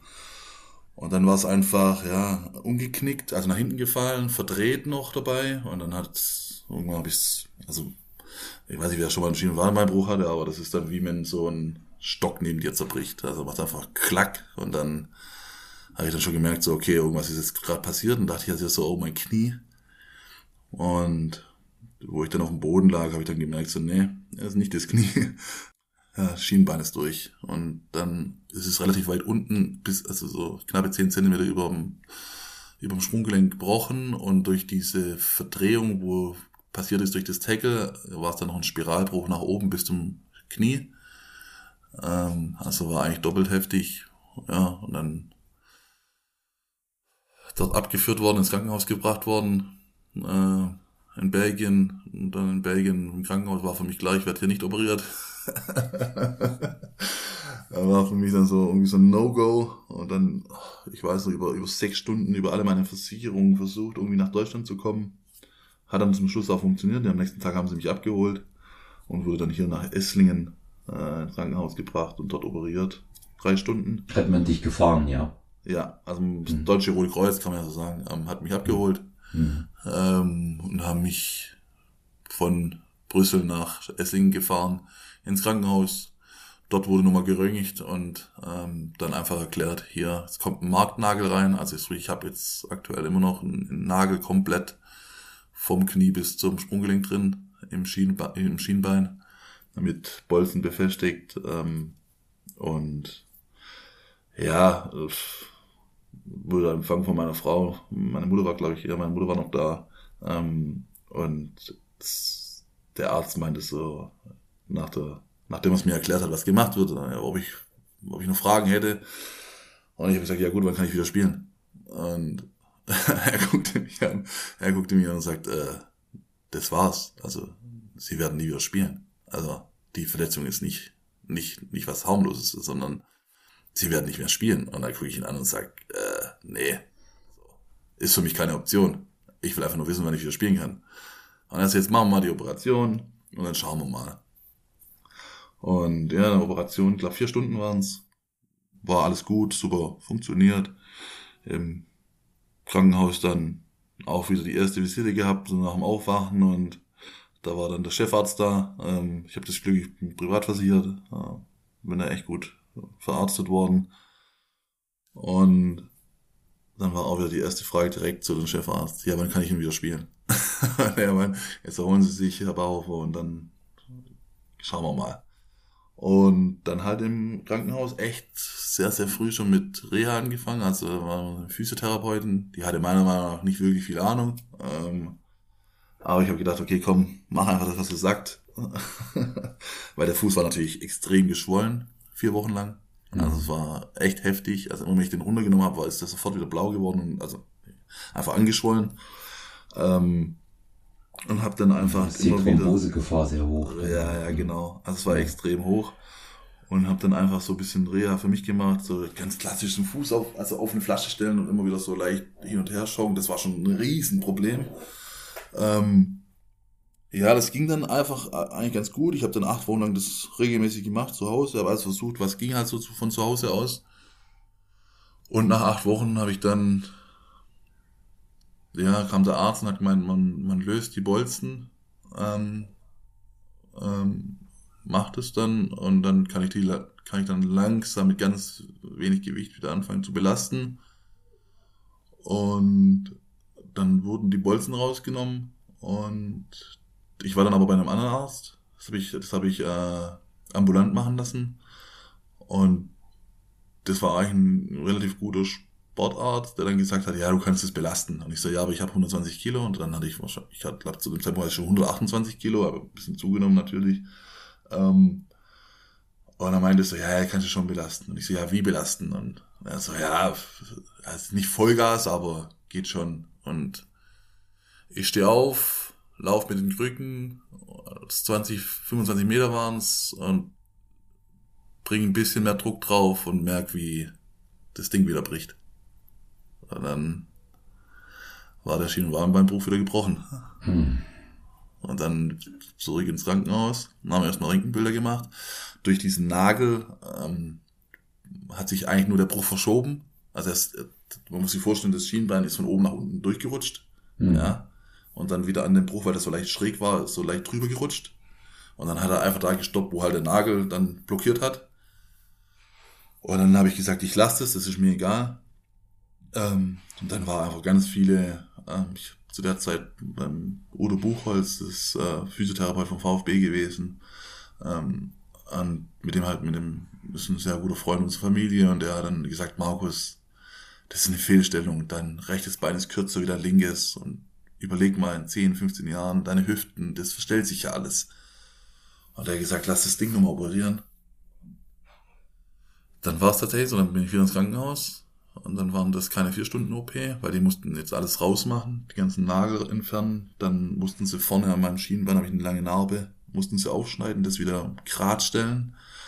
Ähm, und es war eine acht Stunden OP. Also die war dann nicht ohne. Und Mhm. dann hat, wo ich aufgewacht bin, war für mich halt so schon so, okay, krass, ey, jetzt, das habe ich schon acht Wochen irgendwie umgebracht. Ja, ähm, habe mich eigentlich auch ganz gut gefühlt. Das Bein war wieder halbwegs okay. Ähm, boah, jetzt fängt es wieder von vorne an. Und ich kann immer noch nicht spielen. Und da ist der Arzt dann gekommen und gesagt, Herr Bauer, das ist vorbei. Das jetzt auf jeden Fall. Und das, da hatte ich einfach ein zu krasses Mindset. Da habe ich gesagt, nee, das kann, der kann, das können mir fünf erzählen jetzt, das nehme ich nicht wahr.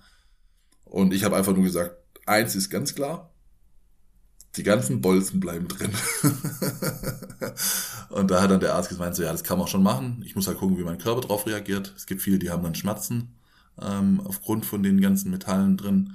Ähm, aber wenn das für mich kein Problem ist, ähm, kann ich es drin lassen. Und ja, das war 2014, ich würde sagen mal 22, ich habe es ja immer noch drin, ich habe keinerlei Schmerzen. Ich habe einen Freund, der hatte fast einen ähnlichen Bruch, der hat gesagt, nach acht Wochen, ihm tut alles weh. Also der merkt richtig, wo jeder einzelne Bolzen sitzt, das tut ihm einfach weh. Ich hatte das nie, zum Glück. Und ich habe dann wieder angefangen, ja. Ich habe dann, Mhm. dann hat es noch ein Jahr gedauert, ja, knapp ein Jahr. Äh, und dann habe ich wieder angefangen, habe ich wieder Rugby gespielt. Hm. Ja, nach, nach, nach zehn Wochen habe ich Kraftsport wieder angefangen, also Oberkörper. Und ja, bin dann zurück. Wahnsinn. Respekt. Ja, da also, bin ich. Ja. Da fehlen mir erstmal die Worte. Übrigens, ähm, äh, kleine Anekdote. Mein Vater hat 40 Jahre ein geschraubtes Schienbein gehabt. Ja. Ja. Hat 40 Jahre was Material drin. Kleine Platte. Das, War damals ganz neu mit äh, sechs Schrauben. Das hat man immer gesehen von außen, die Narben. Ja. Und ähm, das, ihm hat's wehgetan ab und an mal. ja, Ähm, anscheinend hat man früher, das hing wohl mit dem Material zusammen, tatsächlich eine gewisse Wetterfühligkeit damit entwickelt. Die. Narben generell.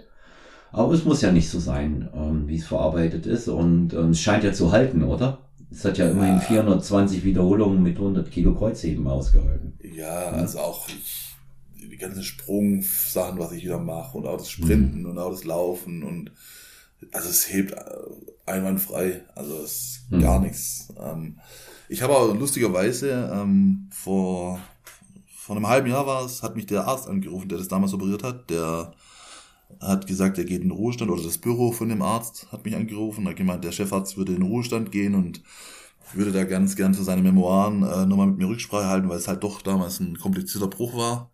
Und hat gemeint, es wäre alles kostenfrei, er würde ganz gerne nochmal ein Bild machen, ein Röntgenbild, ähm, einfach zum Gucken, äh, wie das alles sich verhalten oder verhalten ist. Und dann habe ich gesagt, ja klar, komm ich, ich gehe vorbei. Ähm, bin dann auch vorbei, der war richtig happy, dass ich gekommen bin. Und dann haben wir auch so gesprochen, dann sagte ja, dann war es ja vorbei mit dem Sport und dann sage ich, nee, ich habe danach nochmal vier Jahre gespielt. Mhm. Und dann sagt er, auf dem Niveau, und dann sage ich, ja. Dann sagt er, okay, hätte ich jetzt nicht gedacht, dass es möglich ist. Und dann habe ich gesagt, doch, also habe ich mir nicht nehmen lassen. Habe ich gesagt, das war für mich keine Option, da aufzuhören an dem Punkt. Zumal ich noch kein deutscher Meister war und noch keinen Pokal hatte. Ja. Dann kann, dann kann man nicht aufhören. Dann kann nee. man nicht aufhören. Ne? Und da muss ich sagen, auch hier meine Trainer, die ersten, ich weiß noch, die ersten, das erste halbe Jahr, wo ich zurückgekommen bin, die haben mich immer gefragt, Markus, ist bei dir alles okay? Und ich so, ja, warum denn? Also wir filmen dich jetzt mal beim Laufen, also das sieht einfach ganz komisch aus. Und mir selber ist es nicht aufgefallen, aber klar war eine Fehlstellung da. Ähm, und es hat wirklich ausgesehen auf den Videos, als ob mir jemand so eine 80 Kilo Kugel an das Bein gehebt, gehängt hat. Hm. Und ich das, ich habe das immer so leicht hinterhergezogen beim Rennen. Mir selber ist nicht aufgefallen. Also ich habe, für mich war das alles in Ordnung. Aber wo ich das dann gesehen habe, ich so, okay, krass. Und da habe ich dann auch zum allerersten Mal, also wer mich kennt, ich bin kein Typ, der sich großartig aufwärmt. Ich bin kein Typ, der großartig was für Mobility macht. Aber da habe ich dann angefangen, okay, ich muss da was machen. Und dann war das, war das für mich so echt so Physiotherapie und boah, Kniebeugen mit 20 Kilo und isoliertes Training natürlich und boah, das, da habe ich mich durch, das war für mich die härteste Zeit. Weil ich vom Kraftsport her nicht, nichts, also für mich war immer klar, ich mache 180 Kilo Kniebeuge, ich mache 200 Kilo Kniebeuge, ja, ähm, alles drunter. Ich, ich habe mich grundsätzlich beim Bankdrücken mit 100 Kilo aufgewärmt. Ich bin nie unter 100 Kilo, hab ich, ich habe nie unter, unter 100 Kilo gestartet. Ähm, das war für mich absolutes No-Go so. Ja. ähm, auch eine Kniebeuge. Ich habe immer gleich 100, 120 Kilo draufgeschmissen und habe mich dann in die Glock aufgesetzt und das auch mal für 15 Sekunden einfach so ein bisschen so einen Stretch reinzukriegen, sage ich jetzt mal, so nach dem Motto, das Gewicht drückt mich dann schon noch runter. Ähm, was in der Mobilität nicht so funktioniert.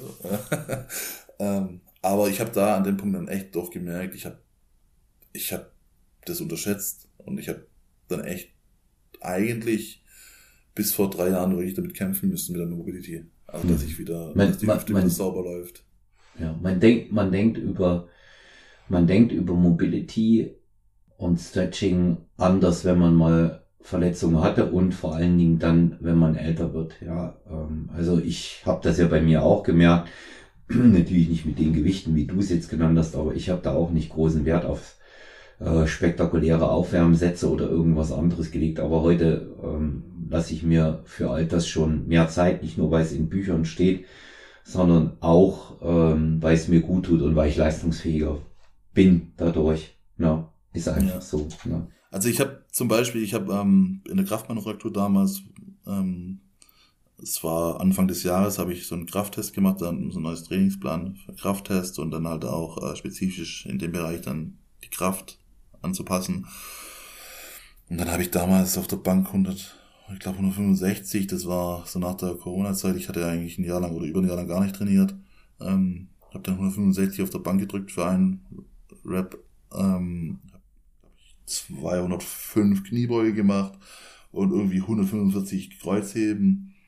Und wir haben dann trainiert, ähm, spezifisch trainiert, wirklich nur auf, auf Kraft. Ähm, dann nach acht Wochen dann nur mal einen Test gemacht und habe mich wirklich in jeder Hinsicht gesteigert. Ich bin dann, glaube ich, auf 180 hoch beim Bankdrücken, ähm, äh, 265 Kreuzheben und 225 Kniebeuge. Ähm, also wo ich dann schon gemerkt habe, so nach acht Wochen krass. Und habe dann, und äh, Frontdrücken war noch dabei, Frontdrücken war noch dabei, da hatte ich 100, 105 und habe dann, weißt du, bisschen der Wille auch, habe dann auch mit der Firma, ging dann relativ flott wieder los. Bei uns geht's immer so im äh, April, worum geht's, ist so die, die, die krasse Zeit. Ähm, habe dann acht, ne, zehn Wochen gar nichts gemacht und bin dann zurück und habe einfach den Test nochmal gemacht. Und war dann tatsächlich nochmal um fünf Kilo stärker beim Bankdrücken, nochmal fünf Kilo stärker beim ähm, Kreuzheben, Kniebeuge war fast gleich und beim Frontdrücken hatte ich dann auf einmal 225, äh, 125 Kilo gemacht. Und da meinten dann auch die Jungs so, hey krass, das hast du zehn Wochen Pause gemacht, jeder andere würde irgendwie äh, zurückfallen in, in äh, weit unter seinen Bestleistungen und du machst einfach überall nochmal eine Bestleistung. Ähm, und da war dann das erste Mal, wo die Jungs mich gefragt haben, hey, wie sieht's eigentlich mit deiner Mobility aus? Und ich so, was will ich mit dem? Äh, ja, mach mal. Und da haben ich gesagt, ja, komm Jungs, zeigt mir mal, was ich machen soll. Und da ist dann rausgekommen, die haben gemeint so, sie verstehen nicht, wie ich so viel Gewicht bewegen kann, weil ich einfach, also, wie so eine deutsche Eiche einfach, einfach stumpf gerade war. ich konnte also wirklich so die einfachsten Übungen, die, die gingen nicht, ja. Also, das klassische Ding, äh, du stellst deine, äh, einen Fuß an die Wand äh, zum Stretch. Ich bin nicht hochgekommen. Ich konnte nicht mal meinen Fuß umsetzen. Also mhm. wirklich so ganz heftig. Und da war mir dann das erste Mal so richtig bewusst, Markus, du bist verdammt unbeweglich und du bist verdammt steif. Und bei mir ist halt auch immer so, ich bin relativ schmerzunempfindlich, ja.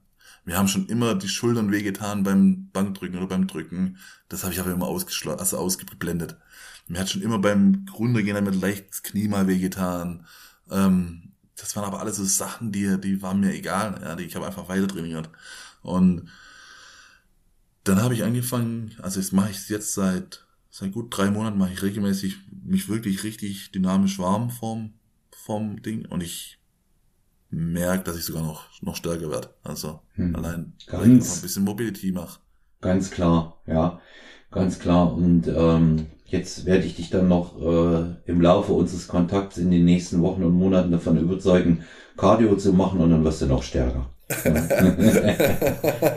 Muss ich ja. jetzt tatsächlich so ein bisschen, ich habe jetzt auch, ich mache jetzt äh, gerade mal noch immer aktuell High Rocks. Das war auch so ein, so ein Ding, wo ich da reingelaufen bin und gesagt haben, hey Markus, du hast dich für High Rocks angemeldet. Ich so, ja wie, du machst jetzt High Rocks? Ich so, ja, ich muss fit werden, was soll ich machen? ich, muss, ich muss auch mal ein bisschen was anderes probieren und ich habe gesagt, ich, mein Ziel ist es einfach nur mal einen Titel zu holen im Rugby und mein Trainer gab mir vor der Winterpause nur das eine Ding, mit der sagt, es gibt nicht viel, was wir anpassen müssen, Markus, aber du musst einfach nur fit werden. ja. Und da habe ich gesagt, ja, ich weiß, ähm, und da bin ich jetzt gerade dran und ähm, wie gesagt, ich mache jetzt einmal die Woche High Rocks. Ich versuche jetzt noch im, im Nice mit den Jungs, mit denen wo ich die, den Wettkampf gemacht habe, die Charity-Veranstaltung, noch ein bisschen was im CrossFit-Bereich machen. Äh, einfach ein bisschen was auch für die Pumpe zu machen. Und da können wir auch ruhig, wenn du mal wieder da bist, eine Runde Cardio machen. Ja, ja. Also ich äh, sehe bei mir äh, eher im äh, humanen Bereich, ich mache ja nur vier bis fünf Mal in der Woche Cardio. Ich hatte, ich hatte, ich hatte, ich hatte ja die, ähm, die irrwitzige Idee, aber da ist dann leider eben auch ähm, der, der zweite Lockdown dazwischen gekommen. Ich wollte innerhalb eines Jahres einen Bodybuilding-Wettkampf und einen Triathlon machen. Ich habe das noch nicht aufgegeben. Ich habe es äh, für nächstes Jahr ähm, auf dem Schirm dass ich es tatsächlich mache. Also äh, so verrückt wie Hybridathlet Frank-Holger Acker, der äh, mhm. Samstag zum äh, zur deutschen Meisterschaft äh, im Natural Bodybuilding gefahren ist, Dritter geworden ist in der Athletik und Sonntag am selben Wochenende in Köln Marathon läuft, so werde ich es nicht tun. Ja. ja, das ist schon hart. Ja, vor allen Dingen die Dehydration ist das große ja, genau. Problem. Also die Dehydration ist das größte ja. Problem. Ja, und das musst du, das musst du hinkriegen und ich ähm, habe es aber tatsächlich noch nicht aufgegeben und mir macht Cardio auch Spaß. Ich merke, ich halte mein Körperfett A gut in Schach. B jetzt mit 54 brauche ich mehr davon, ja, um ja. einfach auch meine Grundfitness zu erhalten und ähm, da da spricht natürlich nichts dagegen, ähm, da auch, auch weiter dran zu bleiben. Markus, ich sehe, wir werden hier noch ähm, sehr lange weiterreden können, deswegen schlage ich vor, wir machen hier äh, für unsere Hörerinnen und Hörer, für uns mal Cut Teil 1 und werden bald, ähm, ist mein Vorschlag, einen ähm, Teil 2 aufnehmen, in dem wir dann auch äh, Fragen unserer Hörerinnen und Hörer mit integrieren, weil es kommen definitiv Fragen zu dieser Episode, die nehmen, werden wir dann irgendwann ähm, Mitte, Ende Januar aufnehmen. Und ähm, ich äh, denke, da bist du auch damit einverstanden, oder? Klar. Einfach ja, gerne fragen. Ja, weil da äh, bauen, bauen, wir, bauen wir das hier nämlich dann auch noch mit ein und werden noch viel, viel mehr über dich erfahren. Und ich sag äh, für heute ähm, erst einmal ganz, ganz recht herzlichen Dank, dass du Gast bei Stronger When You warst. Danke, ähm, wir haben die Folge ja noch vor Weihnachten aufgenommen, es wird erst äh, nach Weihnachten gesendet, aber äh, ich wünsche dir und deinen Lieben äh, frohe und besinnliche Weihnachten gutes Training in der Zeit, um das Essen gut umzusetzen. Und natürlich hoffe ich, dass wir uns auch ganz bald wiedersehen, Markus. Geht mir genauso. Wünsche dir auf jeden Fall auch ganz, ganz schöne Feiertage. Genieße.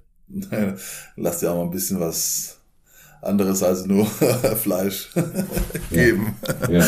Und, ich, ich, äh, ich, arbeite dran, ja. Also Plätzchenfriedhof ist ja mein Bauch aktuell und das wird gut. ja. das wird ich, gut, ich, ja. ich bin ehrlich, ich habe schon genascht dieses Jahr. Ja, ich auch. Ich auch. Ganz, ganz klar, das geht, das geht auch nicht. Es schmeckt ja vorher am besten an Weihnachten, können es ja alle. Ja. Also recht, recht herzlichen Dank nochmal an dich, Markus. Bleib gesund bis dahin. Wenn euch die Episode mit Markus Bachhofer gefallen hat, ihr Fragen äh, zu den Themen äh, Gewichtheben, Bobfahren, Bob anschieben, Powerlifting, ähm, Rugby natürlich auch habt und noch mehr über Markus erfahren wollt, sehr, sehr gerne an Markus Bachhofer äh, bei Instagram. Du wirst mit Markus Unterstrich Bachhofer dort äh, geführt, ne? Richtig, genau. Oder direkt an mich olafmann.sty, gerne über personal-trainer at gmx.de EU oder 01737739 könnt ihr gerne Sprachnachricht oder Schreibnachricht hinterlassen. Liked uns, abonniert Stronger Than You Podcast auf allen gängigen Portalen, äh, aktuell auch auf Audible. Ihr findet uns auf Apple Podcast, ihr findet uns bei Spotify. Lasst auch dort ähm, ein Like und ein Abo da. Wirklich überall, wo man Podcast hören kann, sind wir in der Zwischenzeit gelistet und schaut auch äh, in die Episodenbeschreibung hier rein. Am Ende findet ihr die Keynote mit Markus Instagram Zugang und natürlich auch exklusiv den Zugang zum HBN Shop mit dem Code STY15. Damit könnt ihr unser Wettkampfteam Team Stronger You unterstützen. Markus, herzlichen Dank und bis bald, euer Olaf.